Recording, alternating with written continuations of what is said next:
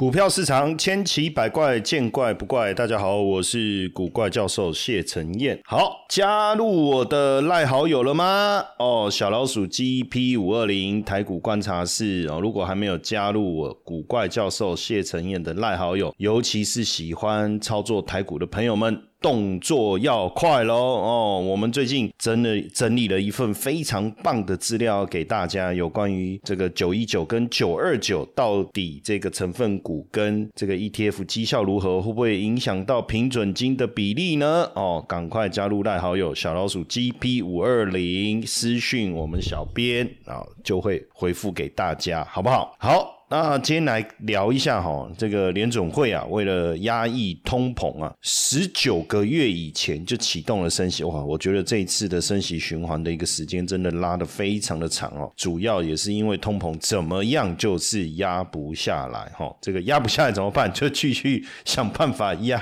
哦，短期政策利率呢，现阶段已经在二十二年的高点了哈。那上个礼拜哦，鲍尔出席纽约经济俱乐部 （Economic Club of）。New York 啊，这个活动，反正鲍尔现在只要有出席什么公开的活动，大家就问他观点了哦。那他也呼应了最近几个官员认为说，哎，在市哦，殖利率这么高的情况下，目前哦也确实没有要结束这个升息循环哦。不过听起来好像蛮可怕，因为他说没有要结束升息循环，所以在市的殖利率往上喷了。不过呢，重点后面呢，他说未来货币政策会谨慎前行，那暗示十一月会议可能。再度升息，哎，可是蛮怪的哈，因为十一月份升息的不升息的几率已经来到九十九趴以上，九十九点九，那不就百分之百了嘛哈，所以蛮蛮妙的哈，所以他一直暗示暗示暗示，可是实际上应该是不会升息，因为殖利率已经上来了嘛，那十年期公债殖利率飙上来了，其实已经解决了联准会需要升息才能压抑通膨这件事嘛，因为殖利率上升了，就代表企业的发债的成本已经提高了嘛，那自然而然它就达到了这个。个呃升息所要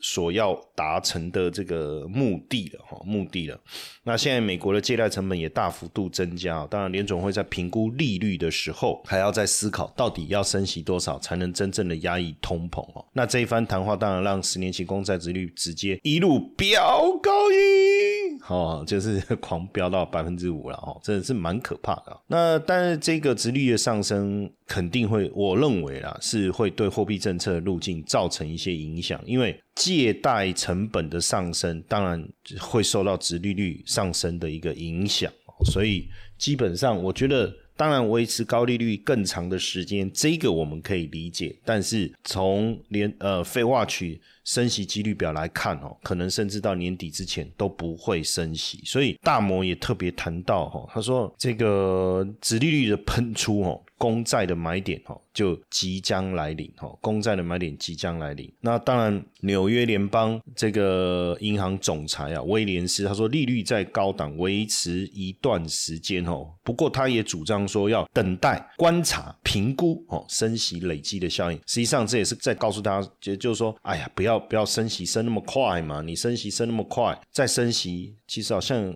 也也没必要了，殖率都那么高了，对不对？哦，所以大摩。我刚才讲大摩的说法，他就说十年期殖利率如果达到百分之五甚至更高，对投资人来讲是一个很好的一个进场点啊。如果殖利率喷出，就是极佳的买点。那当然，呃，也不见得说你买进马上看到债券价格的回升呐，因为呃，殖利率维持长长时间的可能性是相当高的。这个也是导致最近股市修正其中的一个原因呢。哈，当然还有另外一个，我们看到辉达。啦，哦，包括 M D 啦，哦，这些股价的一个修正。另外一个原因也是因为，哦，拜登呢宣布哦，在十七号的时候，哦，宣布扩大晶片、晶片设备出口的。禁制限制令哈，那计划停止由中国运送，就向中国运送由辉达这些设计更先进的人工晶片哈。那这个是这个新规定三十天内生效，就是说有三十天的一个缓冲了。那主要的目的当然是弥补之前的漏洞，而且未来还还会每个每年更新一次。那目的是限制中国获得 AI 和军事领域的先进晶片这个部分，当然会有影响啊，不止影响到辉达哦，不止 A 一百、A 八百。哦，甚至更低阶的晶片哦都没有办法再出口到中国哦，那也影响到包括赛灵思 Intel。等等哈，还有连 AMD 为了符合之前为了符合限制令降规版的这些晶片哦，也都没有办法哦，也都没有办法出出口。那因为新的措施呢，也扩大向四十多个国家，从二十几个扩大到四十几个哈，因为也避免这些国家的企业帮助中国绕道。把美国的晶片送到中国，那所以 A 一百哈，甚至 A 八百，甚至更更低的型号，这些都被限制住了哈，包含 L 四十 S 哈。那这个部分当然呃也会冲击到 MD 啊、Intel 啊，那当然就也会冲击到美国应用材料啊、哦 Lam Research 啊、哦等等哈。那也就导致了最近我们看到科技股哈，还有包含费半的。股价哈出现比较大的一个修正的原因哦，那当然辉达并没有明确的去反去说明哦这个对后续的影响，但是实际上对于原本要出口到这个中东、中国、中东哦啊，包括越南、伊朗、俄罗斯等国家，一定会受到影响。所以对于后短期，当然这个对财报影响不大哈，但是长期来看呢，哦长期来看呢，那对于这个后续产品研开发的。一个时间表哦，也会受到一些影响哦。那当当然对 SMO 来讲，美国晶片这个限令的升级，对 SMO 也表达说，长期来看一定会影响到他们在中国销售的一个情况哦。所以呃，从这个辉达，从半导体的，从辉达的股价到费半相关半导体设备类的股价，甚至 MD、Intel 也中枪啊，因为原本 MD 啊七月要在大陆开卖的。哦，比如说，呃，Intel 原本要在大陆开卖的 Intel 高低 Two 哦，也被纳入规范哦。那包括 MD 的 MI 二五零，还有后续的 MI 三百晶片也会受到影响。所以这样看起来哈，目前美股遇到的问题是比较多的。知名的经济学家哦，这个西夫啊，哦，Peter Schiff，他就讲到说，美国可能面临了厄运三重奏哦，不是气势三重奏，Seven 有那个气势三重奏，还蛮好吃的三明治哈，不是那个哈，呃，哪三重呢？刚才讲到了一重是。是殖利率好飙高嘛？哈，第二重就石油，第三重就黄金哦。石油的部分当然主要受到这个以色列这个跟这这个就是加沙走廊哈这军事冲突的影响。那因为伊朗呼吁对以色列实施石油禁运了，那如果真的是这样，原油价格当然就会持续的走高。而这样的一个外交的一个呃问状况哦，也担心中东地区会不会一起全面来抵制以色列哦，对他们实施石油禁运。那这个部分可能会。会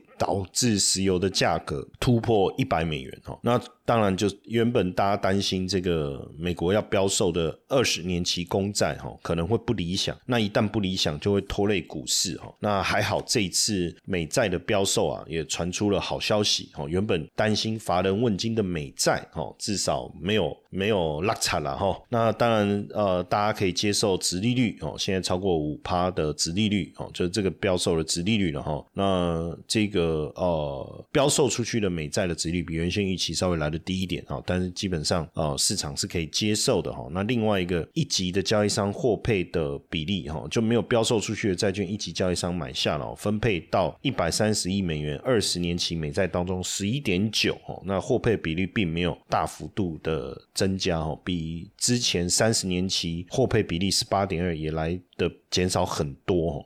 那这个。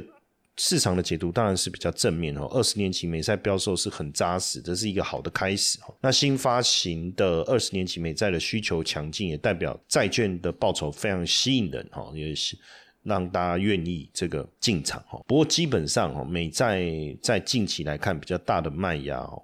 实实际上，主要可能来自于几个层面哦，其中包含中国的一个减持哦，因为中国八月减持了一百六十四亿哦，美国的国债到八千零五十四亿，这已经是连续第五个月的一个减持哦。那嗯，中国是美国国债海外的第二大债主哦，是从去年哦。就就开始减持了哈，就开始减持哈，持续的在减少这个美国国债的这个规模。那当然大家会觉得很奇怪，为什么最近这个美债的值率会又突然之间持续的冲高哈？因为到目前为止，联准会也没有宣布要升息呀，是不是哈？那当然地缘政治紧张，可是地缘政治紧张不是资金应该要涌入美国债券吗？也确实，呃，这个。呃，哈，呃，以巴冲突的时候，哦，刚开始发生的时候，债券价格确实是有上涨哦，可是并没有持续哦，并没有持续。那那没有持续，是不是代表军事冲突结束呢？也不是啊，军事冲突不是反而扩大了嘛？哈，那最主要哈，就是说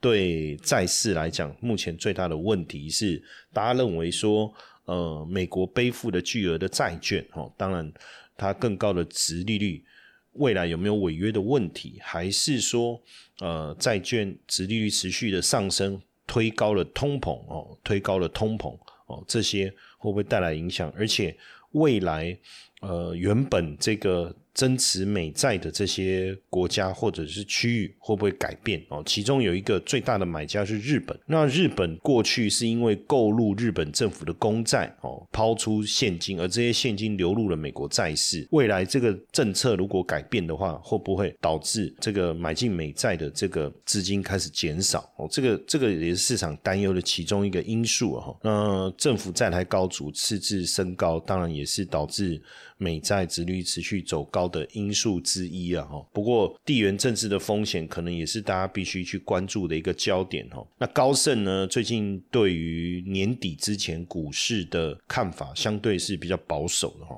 那基本上主要还是认为地缘政治风险的一个问题，所以也加剧了他们对经济成长的一个担忧，哦。他们认为说 S M P 五百，哦和股市的一些反弹都是温和和短暂的，而且他们追踪的指数发现分。歧越来越大，很多短期的投资者都开始看跌哦，尤其是这个买到很多的这个 put 哦，那当然地缘政治的风险哦，这个未来的影响。到底会有多大？我们要持续的观察。那但是以目前来看，有几个现实面我们必须去注意的哈。就联总会所公布的一个资料，美国家庭啊，过去三年的收入跟财富不均的情况是越来越严重。那他们三年会做一次调查，叫消费者财务调查哈。那这三年来，高收入家庭的收入是有比较大的一个升幅，尤其是白人家庭。但是黑人家庭跟拉丁裔中产家庭的收入就稍微有些倒退。那百分之二十就是收入最低的百分之二十的族群，收入的表现是最不好的哦，就是反而这个下跌了哦。但是另外一个层面，我们在看消费啊，消费的部分呢，德勤啊哦，做了一个调查哦，消费者预计今年的购物会较去年就是预算然后较去年上升。那这个是针对超过四千三百名的美国成年人所做的一个调查哦，预计今年的购物季平均花费。会达到一千六百五十美金，比去年增长了百分之十四哦。那尤其是在收入二十万美元以上的族群哦，他们的假期支出哦会增长百分之二十二哦。但是中等收入十万到二十万家庭的成员反而只计划增加百分之二哦。主要还是因为大学债务的负担，还有薪资增长乏力的问题，还有房地产停滞不前，这都有影响哦。不过目前看起来九月的零售销售数据是还不错的哈，因为九月消费整体的数字有一个强劲的一个增长，那未来呃，就是就是包括殖利率的上升，包括这个以色列军事冲突的部分，会不会影响大家消费的意愿？因为随着殖利率持续的攀高，会不会变成？原本对于未来通膨下滑比较乐观的这个看法会产生一些转变哦，因为目前目前我们所看到的是消费类股哦，消费类股持续的走弱哦，在 S M P 五百当中啊，有二十多档消费必需品和非消费必需品哦，在十月创下了五十二周的新低哦，包括了这个 Dollar General 啊、Tucky 百货啊、卡夫亨氏啊这些食品公司，还有包括高乐士啊、高露洁哈这些。消费品公司，所以看起来美国的经济体好像还是在蓬勃的一个增长，但消费者在购物方面开始变得谨慎。那消费类股的下跌又跟这个值率的上升似乎有一个敏感的一个对比，也就是未来是不是大家在消费上会比现在我们所看到的数字。来的更差哦，那这个部分我觉得要特别注意。那当然，因为现阶段这个地缘政治的风险啊，已经变成影响到我们投资思维的一个主轴。刚才讲到的这个厄运三重奏啊，殖利率的上升，我们实际上反而对我们投资美债是一个很好的一个机会哦。尤其是我们从非化取的这个利率表来看的话，升息几率来看的话，今年升息的可能性并不高。那明年如果上半年维持利率不变，下半年其实有机会降息。那对于投资人来讲，当然你也不会是一次大资金一笔到位嘛。所以随着现在开始分批布局来购买债券哦。那如果你买的是月配息，其实你就已经开始享有很很好的一个殖利率的回报了哈。所以，所以看起来是厄运三重奏，然后可是。对投资的角度来看，不见得是这样。那另外一个石油价格的高涨，当然会担心引发通膨的问题。但是石油价格高涨，是不是有必要去投资石石油相关的类股呢？哦，也许在年底刚好哦，石油的价格的上涨也会推升塑化类股的收益嘛。哦，所以像台塑、台塑化。南亚等等哦，我们之前在节目上，甚至在我的这个好友群里面，哦，小老鼠 GP 五二零当中也有。跟大家分享过，那另外一个